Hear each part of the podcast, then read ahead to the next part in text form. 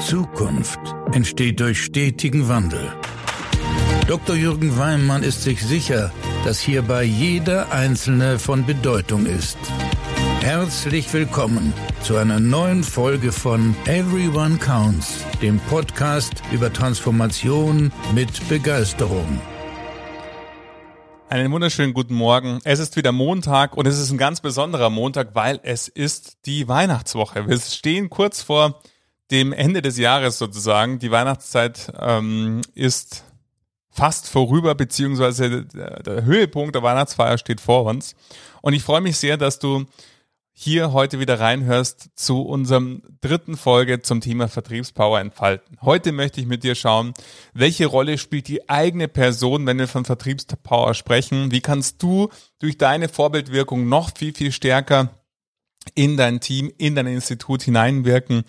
Und ich freue mich sehr, dass du heute Morgen auch wieder die Woche mit mir startest und ich wünsche dir viel Inspiration bei dieser Folge.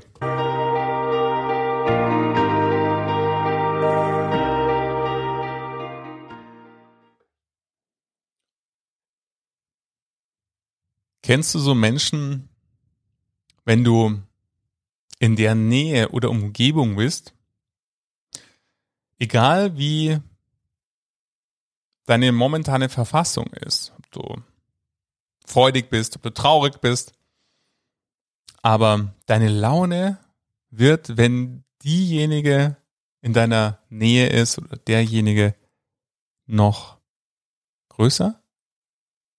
Du kannst eigentlich gar nicht, selbst wenn du schlecht drauf warst, kannst du eigentlich gar nicht schlecht drauf sein, wenn du nur fünf oder zehn Minuten mit derjenigen oder demjenigen verbracht hast. Kennst du solche Menschen? Wie viel hast du davon in deinem Umfeld? In deinem Team? Deiner Sparkasse? Deiner Bank? Wenn ich an Vertriebspower denke, dann merkst du an diesem Beispiel, wie sehr ein anderer oder eine andere auf uns und unsere Verfassung, unsere Laune Auswirkungen haben kann. Und deshalb möchte ich mit dir heute ganz explizit darauf schauen, welche Rolle spielst du denn dabei? Inspirierst du deine Menschen, deine Kolleginnen und Kollegen? Oder bist du eher diejenige oder derjenige, der vielleicht selbst wenn die gut drauf sind, die Energie aus ihnen rauszieht. Und nach zehn Minuten mit dir ist es irgendwie so, dass man fast erstmal eine Stunde Pause braucht. Natürlich ist es nicht so, weil sonst würdest du auch nicht diesen Podcast hören. Hier sind die Veränderer und treffen sich da und möchten Impulse haben, wie sie noch mehr verändern können. Von dem her bin ich mir sicher, dass du nicht zu denen gehörst, die die Energie anderer rauben. Ich möchte dennoch dir bewusst machen, dass dein Verhalten und die Art und Weise, wie du bist, eine Auswirkung hat auf dein Umfeld. Und ich möchte hier den engen Fokus wählen und uns den Berufskontext anschauen, wenn wir von Vertriebspower sprechen für dein Institut und für dein Team. Natürlich sei gesagt, dass dein Verhalten natürlich auch Auswirkungen hat auf dein privates Umfeld. Den Menschen geht's ganz genauso. Wenn ich an Vertriebspower entfalten denke, dann denke ich vor allen Dingen an Führungskräfte und Vertriebsmitarbeiterinnen und Mitarbeiter, wo andere sagen, wow, so wie die oder der möchte ich auch sein. Das kann ich mir von der abschauen. Hammer, wie die das macht. Unfassbar. Ich kann noch, obwohl ich schon sehr erfolgreich bin, so viel von dem oder der lernen. Und von dem her möchte ich insbesondere dich als Führungskraft hiermit ansprechen und als Vorstand. Die Frage ist, welche Wirkung hast du auf dein Team und welche Wirkung hast du auf dein Institut? Häufig erlebe ich gerade im Vertrieb und wenn du die Folge zum Thema Ausmisten von der letzten Woche gehört hast, dann hast du gemerkt, wie sehr es mir am Herzen liegt, dass ein Vertriebssystem einfach ist dass es einfach ist, einfach verständlich ist und der Fokus auf dem Kundenmehrwert liegt und nicht der Fokus auf der Verwaltung des Systems. Und wenn ein System eher komplex strukturiert ist, dann gibt es einfach sehr, sehr viele Verwaltungstätigkeiten, die meistens auf den Führungskräften liegen. Die Auswertungen und Reportings zum Kampagnenmanagement, zum Anzahl der Kontakte, Finanzkonzepte und so weiter, die wollen ja auch irgendwo gepflegt werden, die Einhaltung überwacht werden, das wird dann wieder irgendwo hin reportet, ähm, du darfst es dann gemeinsam mit dem Vertriebsmanagement besprechen oder mit deinem Vorstand oder der Vertriebsvorstand mit dem Gesamtvorstand. Irgendjemand will es auf jeden Fall mit irgendjemandem besprechen. Und was entsteht? Mehrwert am Kunden oder Verwaltung? Ich glaube, die Antwort ist klar. Und ich möchte dich hier inspirieren, auch dahin zu schauen, zu schauen, wie hoch ist denn eigentlich mein Verwaltungsanteil als Führungskraft? Aber natürlich auch als Mitarbeiter und Mitarbeiter, wie hoch ist denn der Verwaltungsaufwand, den ich hier betreiben muss, um das Vertriebssystem zu verwalten? Ich spreche hier explizit nicht davon, wenn du gutes Geschäft gemacht hast, dann braucht man auch einen Teil von Verwaltung. Die Polisi Poli Polisierung will angestoßen werden, die Finanzierungsverträge wollen äh, erstellt werden. Da gibt es auch Verwaltungsanteil. Aber es ist ja ein super Verwaltungsanteil, weil es ist Geschäft gelaufen. Aber die Abarbeitung des Kampagnenmanagements oder die Reporting aus dem Aktivitätencontrolling, das ist reine Verwaltung. Da passiert am Kunden gar nichts. Und die Frage ist, bist du eher Begleiter deiner Menschen, die in deiner Obhut sozusagen sind, als Führungskraft oder als Vorstand, oder bist du der Verwalter, der Reports wälzt und managt? Und ich würde dich sehr, sehr dazu inspirieren wollen, sei du das Vorbild auf den Menschen. Sei du die inspirierende Quelle und wenn dir Inspiration am Herzen liegt, dann lege ich dir auch die Folge der I-Faktor ans Herz vor, ich würde sagen, drei oder vier Wochen. Du findest es hier im Podcast, ungefähr, glaube ich, drei Wochen ist es her, diese Folge, wo ich mich intensiv damit beschäftigt habe, wie hoch ist dein Inspirationsfaktor? Wie viele Menschen entzündest du mit deinem Verhalten und deinen Gedanken, dass die sagen, wow. Und als Führungskraft, egal ob als Vorstand oder als Vertriebsführungskraft oder Vertriebsdirektor, egal welche Ebene wir hier ansprechen, schau doch mal, wenn Menschen mit dir Kontakt haben, was lernen sie daraus? Lernen sie daraus, ja, so muss man es machen. So diese Haltung, diese Haltung, diese Kundenhaltung, die möchte ich auch leben. Bist du, wenn du Vorstand bist, auch bei Kundengesprächen mal dabei? Kennst du das Finanzkonzept überhaupt oder sprichst du nur davon, dass das Finanzkonzept so wichtig ist?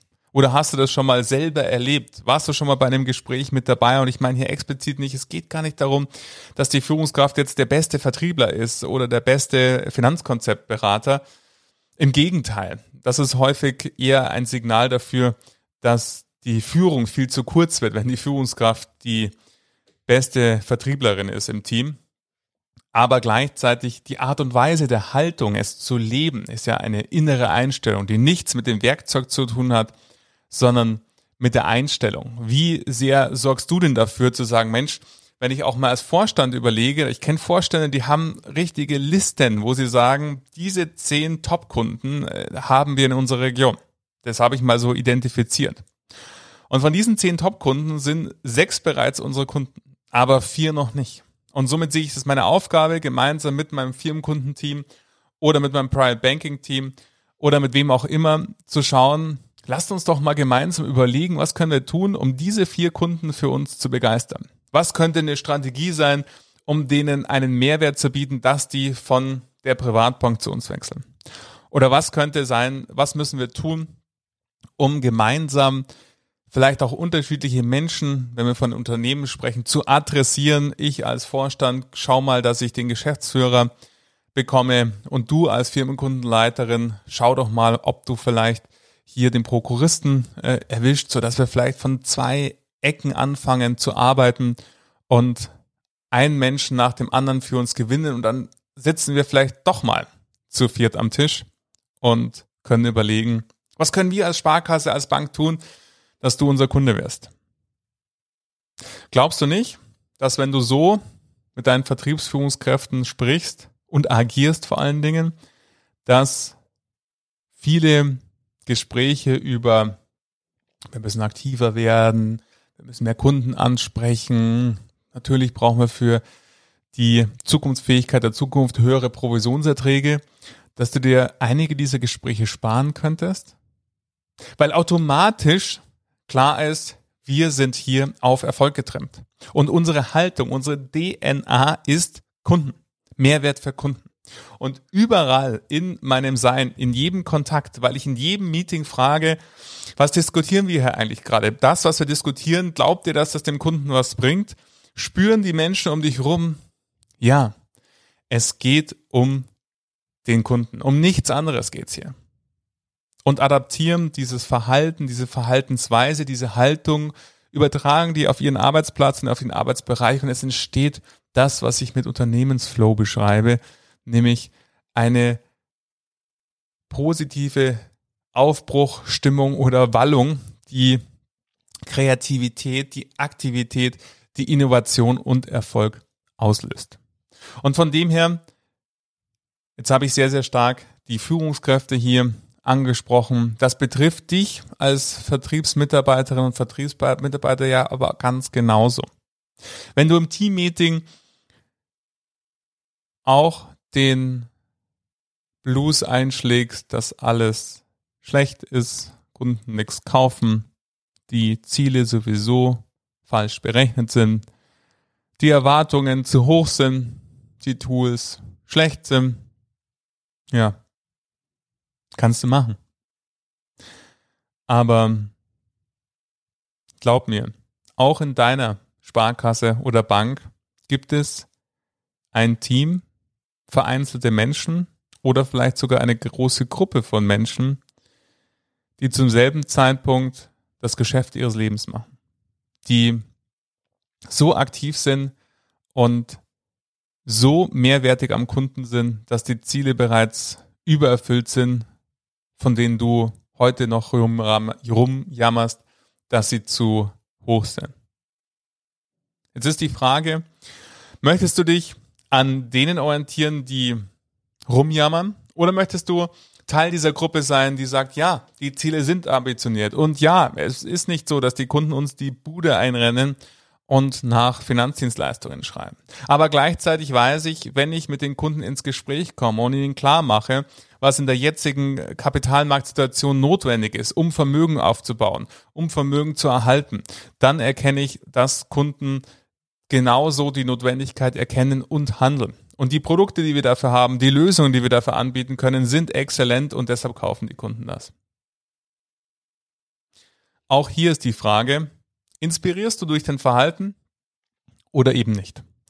Und sei dir gewiss, egal für welches Verhalten du dich entscheidest, es inspiriert dein Umfeld. Die Frage ist nur, inspiriert es im Sinne von, wir erreichen Zukunft und wir erlangen Erfolg oder inspiriert es eher in Form von wir sind auf dem sinkenden Schiff und der Erfolg bleibt auch immer mehr aus.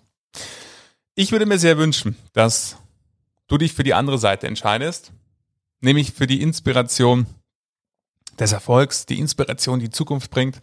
Und wenn du zum Schluss kommst, das, was Jürgen hier sagt, ist für mich selbstverständlich. Großartig. Das freut mich sehr und ist auch immer so ein Stück weit meine Haltung für diesen Podcast, weil meistens diejenigen, die eh schon super unterwegs sind, noch weiter wollen. Deswegen sind sie so gut unterwegs.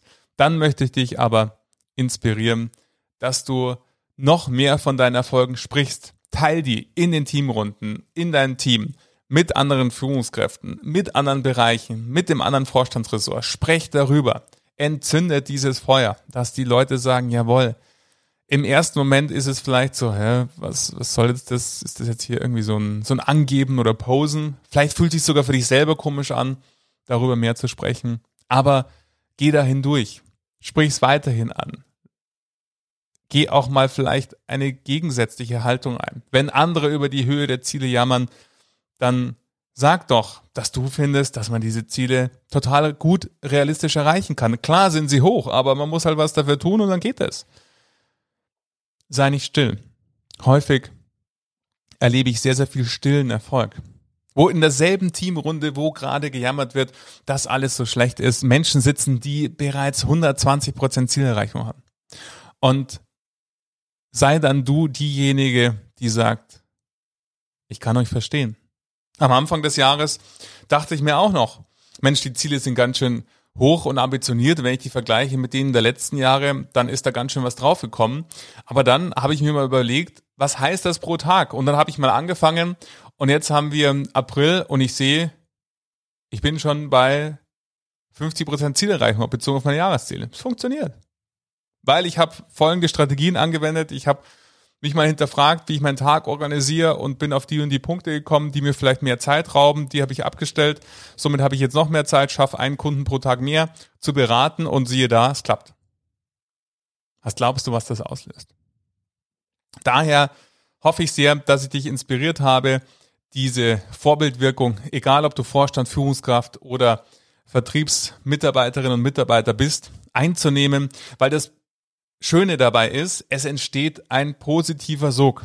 Aus diesem Gefühl kommt immer mehr der Drive rein, dass dann, wenn du in dieser Teamrunde warst und so eine Erfolgsstory geteilt hast, andere Erfolgsstories teilen, weil sie Erfolgsstories produzieren und somit kommt richtig Schwung und Flow rein.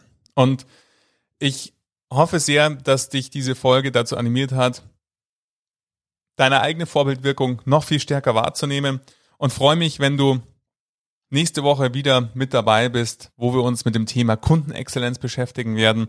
Was kannst du tun, damit deine Kunden noch mehr bei dir kaufen?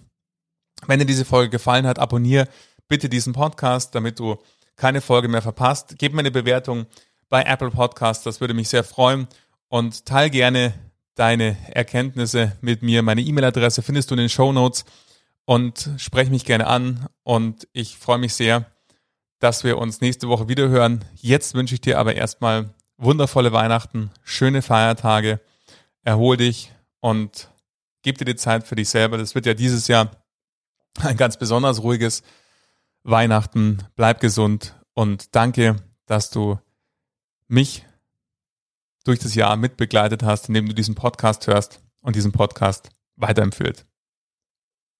Bis nächste Woche. Dein Jürgen.